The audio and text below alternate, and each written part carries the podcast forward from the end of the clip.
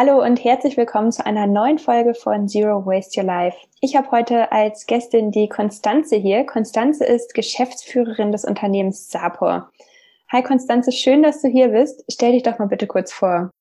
Hallo, ich freue mich auch, dass ich heute dabei sein darf. Mein Name ist Konstanze und ähm, ich bin die nicht bloß die Geschäftsführerin, sondern auch die Inhaberin und Gründerin von Sapor und habe das Unternehmen im Jahre 2011 gegründet. Wie kam es denn dazu? Wie ist deine berufliche Geschichte? Erzähl mal. Wir haben uns ja im Vorgespräch schon mal darüber unterhalten, aber ich finde es so spannend. Erzähl es gerne auch nochmal den Zuhörerinnen. Ja, also eigentlich komme ich aus einer ganz anderen Ecke. Eigentlich bin ich von Haus aus Wirtschaftsjuristin und bin im Bereich gewerbliche Schutzrechte unterwegs gewesen und habe da meinen damaligen Arbeitgeber kennengelernt und war dort zunächst mal Justiziarin und äh, nach relativ kurzer Zeit habe ich dann verschiedene Geschäftsführungspositionen in einer großen Unternehmensgruppe beim Weltmarktführer für Seifenspender übernommen in verschiedenen europäischen Ländern habe ich dann Produktions- als auch Vertriebsgesellschaften geleitet und auch den weltweiten Vertrieb betreut. Und es war aber dann sehr arbeitsintensiv und ich bin dann da irgendwann ausgestiegen und da lief mir dann eben Sapo irgendwann über den Weg als Projekt. Und ich fand das eben schon immer toll und kenne die Spender aus meiner Kindheit und war dann eigentlich schon gleich Feuer und Flamme und habe dann eben das herausgekauft. Also ich habe dann tatsächlich in 2011 neu gegründet und äh, die Produkte so quasi erworben und die Werkzeuge und dann in eine Gesellschaft gepackt, sprich ein klassischer Asset-Deal. Das finde ich ein super spannendes Vorgehen. Ähm, erzähl doch gerne noch mal mehr darüber, wie kam es dazu, dass du das Unternehmen gekauft hast und wie ist da überhaupt so der Ablauf? Also die Trockenseifenspender gibt es tatsächlich seit 1947. Also Trockenseifenspender gab es schon viele Jahre, also so um 1900 bis 1950, 60 war so die Hochzeit der Trockenseifenspender. Danach kam dann Flüssigseifenspender auf. Es gab auch vorher schon Flüssigseifenspender. Und wie gesagt, ich kam eigentlich aus dem Bereich Flüssigseifenspender beim Weltmarktführer und habe da eben ein paar Millionen Spender schon produziert und auch vertrieben und nahm natürlich das Know-how mit. Und ähm, als ich dann eben dieses Unternehmen fand, ähm, war es zum Schluss eben ein ganz, ganz kleines Unternehmen. Man hat sich zu der Zeit eigentlich überhaupt nicht mehr für Trockenseife interessiert. Und für mich stand eigentlich im Vordergrund, weil ich es eben sehr spannend fand, dass diese Technologie eigentlich für speziell arme Länder, also ich dachte da mehr so an den arabischen Raum, an Indien, an äh, Russland, dass man eben in diesen Ländern, wo noch sehr viel feste Seife benutzt wird, dass man eben mittels dieser Spendertechnik dort den Hygienestandard erhöhen könnte. Das war ursprünglich der Hintergrund. Und wie ist es dann weitergegangen? Du hast gerade gesagt, das war ursprünglich der Hintergrund. Ich weiß, es hat sich dann noch in andere Richtungen entwickelt. Genau, also äh, als wir gestartet sind, wie gesagt, es war auch für die finanzierende Bank äh, sehr exotisch. Also eine Bank hat mir dann gleich mal abgesagt, weil sie eben mit der Begründung, weil sie der Ansicht waren, feste Seife, das interessiert keinen mehr hier in Deutschland und in Europa. Und tatsächlich war ja zu diesem Zeitpunkt auch so das Tief der festen Seife erreicht. Viele Unternehmen sind damals in Insolvenz gegangen, die feste Seife produziert haben oder sind vom Markt verschwunden. Und daher war es eigentlich sehr ungewöhnlich, dass man sich eben für so etwas interessiert.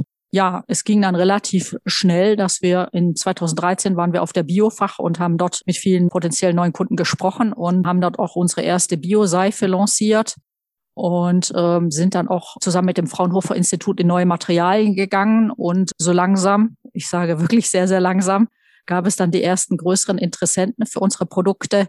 Und wir haben eben gemerkt, es gibt auch tatsächlich hier in Deutschland und in Europa einen Markt für unsere Produkte, insbesondere eben bei dem Klientel, die sich eben für nachhaltigen Konsum interessieren. Jetzt hast du gerade schon die ganze Zeit deine Produkte genannt und ich kenne sie natürlich auch. Beschreib doch mal bitte, was sind genau eure Produkte? Wie sehen die aus? Und ja, was macht die besonders? Also im Prinzip haben wir die ganze Produktrange. Ähm, es gibt also Trockenseifenspender verschiedenster Art. Wir haben auch eine Seifenmühle, die Cronella. Es gibt Papiertuchspender, Doppelrollen, Toilettenpapiertuchspender, Abfallbehälter. Aber letztendlich unser Hero ist eben der Trockenseifenspender. Da bieten wir nicht bloß eben den Spender als auch eben die darin befindlichen Seifen an. Und was Sapo besonders macht und wo wir auch unsere Zukunft sehen, ist eben, feste Seife ist ja im öffentlichen Waschraum bei der Verwendung durch mehrere Leute gemeinsam verboten. Und äh, der Spender bietet eben eine Dosierlösung und damit ist auch die Verwendung von fester Seife im öffentlichen Waschraum gestattet.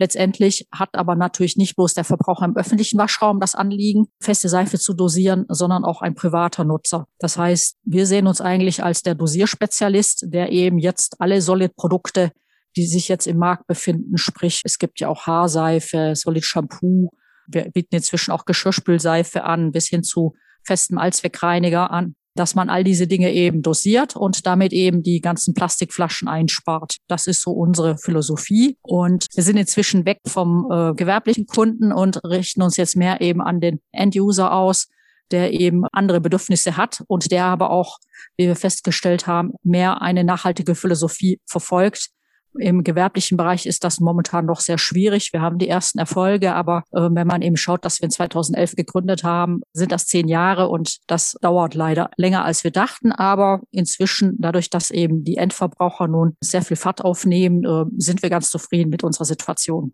Super spannend.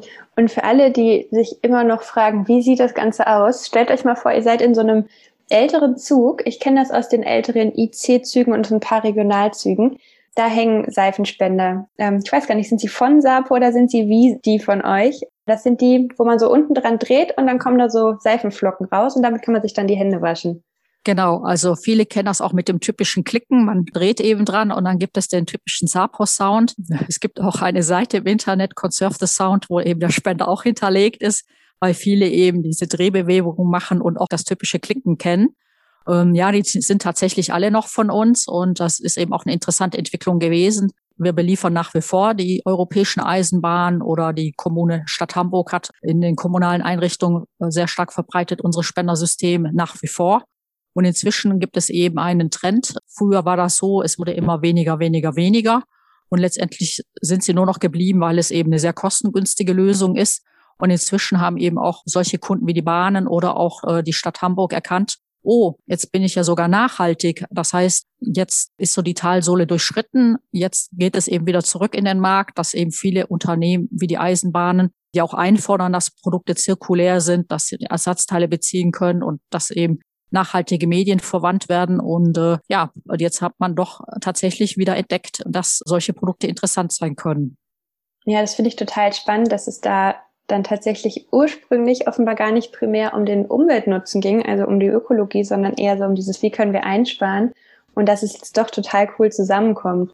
Und ich weiß, ihr habt den vorher bestehenden Seifenspender und auch die Inhaltsstoffe eurer Seifen ja komplett neu gedacht. Du hast mir neulich von fermentiertem äh, Weißkraut erzählt, glaube ich. Erzähl mal, wie kommt es dazu, dass ihr da auch nochmal alternative Wege geht?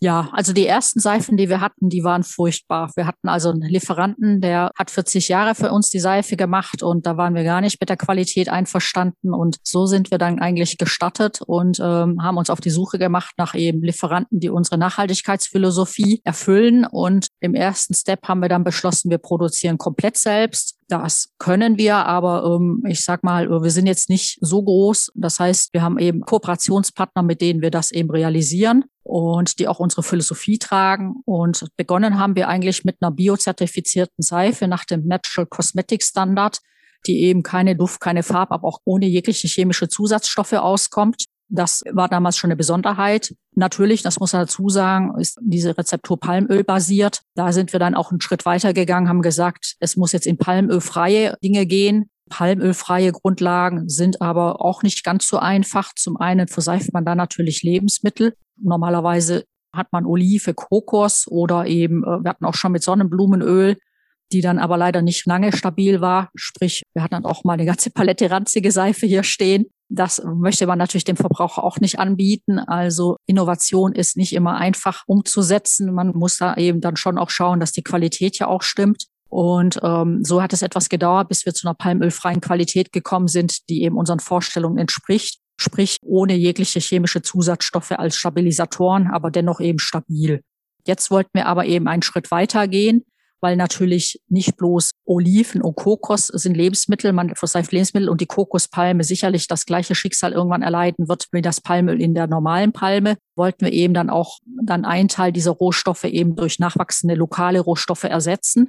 Und da habe ich in alten Büchern Rezepturen und Ideen gefunden. Und so kam die Idee der Verwendung von natürlichen Saponinen. Und da gibt es verschiedene Pflanzen, die diese bieten. Und so sind wir dann zu unserer neuesten Seife gekommen.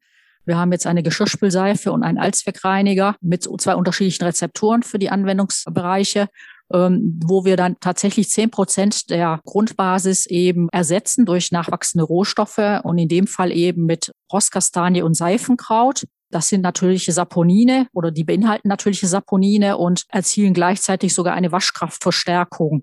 Das wurde zuerst mal im Markt ein bisschen komisch beobachtet, weil äh, das natürlich sehr ungewöhnlich ist. Aber aus meiner Literatur wurde das früher eben sehr oft so gemacht. Und natürlich passen wir die Rezepturen und die Verfahren jetzt den jetzigen Gegebenheiten an. Das heißt, was man früher gemacht hat, kann man so eben nicht eins zu eins übernehmen. Und ja, du sagtest es vorhin ja schon. Die neueste Entwicklung ist jetzt eben eine Seife mit fermentiertem Weißkohl die dann eben auch probiotische Anteile haben wird, ähm, was eben sehr gut für die Haut auch sein wird. Und im Gegensatz jetzt eben zu unserem Reiniger und zu unserer Geschirrspülseife soll das dann eben eine Seife sein, die hauptsächlich für die Haut gedacht ist, zum Händewaschen und auch äh, zum Hair and Body äh, Wash machen. Und da ist es so, wir sind da eben auch über alte Literatur zu verschiedenen Dingen gekommen die eben auch sehr, sehr gute Reinigungswirkung haben. Da gibt es dann zum Beispiel, kann man gequetschte Tomaten, kaputte Tomaten verwenden oder auch Eierschalen. Bei dem Kohl ist eben charmant, das ist ein lokales Produkt. Wir kriegen die Kohlblätter als Abfallstoff bei der Sauerkrautproduktion. Wir fermentieren die momentan doch selbst und machen daraus eben die Stoffe, die wir eben dann nachher der Seife zusetzen dass es eben dann diesen probiotischen Anteil hat. Und fermentieren ist momentan ja auch sehr in. Es gibt ja auch äh, Kombucha oder äh, andere Fermentationsprozesse, wo man eben Obst und Gemüse einlegt. Und äh, wir nutzen eben diese neuen Techniken jetzt, um eben unsere Seife damit zum einen Teil, die Grundseife dabei zu ersetzen. Das finde ich super spannend. Und die, die mir hier schon länger zuhören oder mir auf Instagram folgen, wissen auch, ich habe auch ganz, ganz lange meine Kleidung in der Waschmaschine mit Rosskastanien gewaschen und zwischenzeitlich auch mal mit Efeu rumexperimentiert. Also das funktioniert und ich finde immer wieder richtig, richtig toll zu sehen, ja, dass es Menschen und Unternehmen gibt, die auch versuchen, das im größeren Stil umzusetzen. Und das ist auch ein mega gutes Beispiel für die Kreislaufwirtschaft oder die Circular Economy eben zu gucken, wie können wir Abfallstoffe, also in dem Fall die Kohlblätter aus der Sauerkrautproduktion, weiter nutzen, um was Neues daraus zu machen. So richtig, richtig spannend. Und was ich mich frage, noch mal ein anderes Thema. Du bist ja auch eine weibliche Gründerin. Hast du den Eindruck, dass dein Geschlecht einen Einfluss gehabt hat oder vielleicht auch noch hat auf deine Arbeit, auf dein Standing bei Banken, bei Kooperationspartnern oder meinst du, das ist eigentlich wurscht? Nein, also ich denke schon, dass es einen sehr großen Unterschied macht. Anfangs war ich da vielleicht ein bisschen naiv und dachte eben nicht. Und äh, als ich damals bei meinem Chef davor in die Geschäftsführungsposition kam, hatten die Mitarbeiter nach einer Woche schon in der Produktion den Antrag gestellt, wir hätten gerne einen Mann. Also eigentlich war ihnen die Qualifikation egal. Hauptsache, es ist ein Mann. Also Krass. sie fanden das, sie fanden das sehr befremdlich, dass man eben jetzt plötzlich eine Frau in einen Produktionsbetrieb stellt und sagt, so, das ist jetzt euer Chef und sie hat neue Ideen und äh, wir machen das jetzt gemeinsam. Und da war also das Misstrauen zuerst mal sehr, sehr groß. Was eben sehr schön war, war, mein damaliger Chef als auch seine Frau ähm, haben dann ganz klar gesagt, nein, nein, sie bleibt, äh, wir lassen sie jetzt das mal alles machen und ihre Ideen umsetzen. Und wir waren dann auch relativ schnell sehr erfolgreich. Und dann war das eben auch für die Mitarbeiter nachher okay, weil als ich dazu kam, stagnierte das Unternehmen und äh, danach wuchsen wir dann wieder sehr schnell und die Mitarbeiter sahen dann auch, es geht voran und die Ideen sind gut. Und ich denke schon, dass eine Frau andere Sichtweisen hat. Also mir ging es immer um die Sache und nicht jetzt äh, dem Inhaber da irgendetwas erzählen, sondern es ging tatsächlich darum, Dinge sinnvoll zu verändern. Und ich glaube, dass Männer das vielleicht schon anders angehen oder zumindest war es eben so, dass bis dahin die Männer, die die Unternehmensgruppe geleitet haben, das eben anders taten. Als ich dann gründete, war es eben auch so, dass man schon sehr verwundert war, wie eine Frau jetzt auf die Idee kommt, einen Produktionsbetrieb zu gründen. Und um ehrlich zu sein, die Banken waren da schon etwas skeptisch. Und ich hatte dann die ersten zwei Jahre bei unserer finanzierenden Bank auch einen Berater, der das gar nicht so gut fand und der da ganz genau screente, was wir machen. Und das war dann auch sehr lustig. Äh, nach zwei Jahren war er dann bei uns und hat sich alles angeschaut und hat dann gemeint, Also er müsste sich entschuldigen. Es ist doch richtig gut, was wir täten. Und er sieht auch, wie es vorangeht und dass wir auch tolle, renommierte Kunden haben. Und da war er also sehr erstaunt, wie wir da unseren Weg gegangen sind und hat sich dann auch tatsächlich entschuldigt. Und das zeigt ja also, äh, dass er tatsächlich, denke ich, anders gedacht hat, auch von mir und meiner Person. Und das, denke ich, wäre bei einem Mann wahrscheinlich schon anders gewesen. Ja, das, das finde ich immer wieder krass. Ähm, ich merke auch manchmal, dass Menschen einfach anders reagieren, wenn, wenn Arne am Telefon ist, also mein, mein Mann und Geschäftspartner, oder wenn ich ans Telefon gehe. Und ähm, finde manchmal ganz spannend, das zu beobachten. Und gleichzeitig denke ich mir auch, das ist doch total egal. Wir haben, ähm, wir haben eben die Qualifikation, die wir haben. Und mit wir meine ich gerade auch uns, uns Frauen, uns Gründerinnen. Und ich glaube, du bist ein ganz gutes Role Model. Zum Abschluss noch zwei Fragen an dich. Und zwar Abschlussfrage Nummer eins.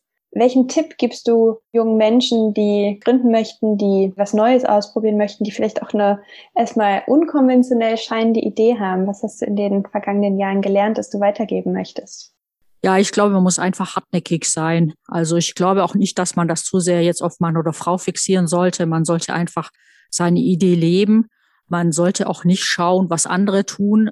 Natürlich sollte man schon den Markt kennen, das klar, aber ich will damit sagen, wenn man eine Idee hat, die unique ist und exotisch und man da eine Nische sieht, dann sollte man da eben hartnäckig sein und das auch äh, vorantreiben. Nicht immer der Mainstream ist das Beste, wie man bei meinem Beispiel sieht.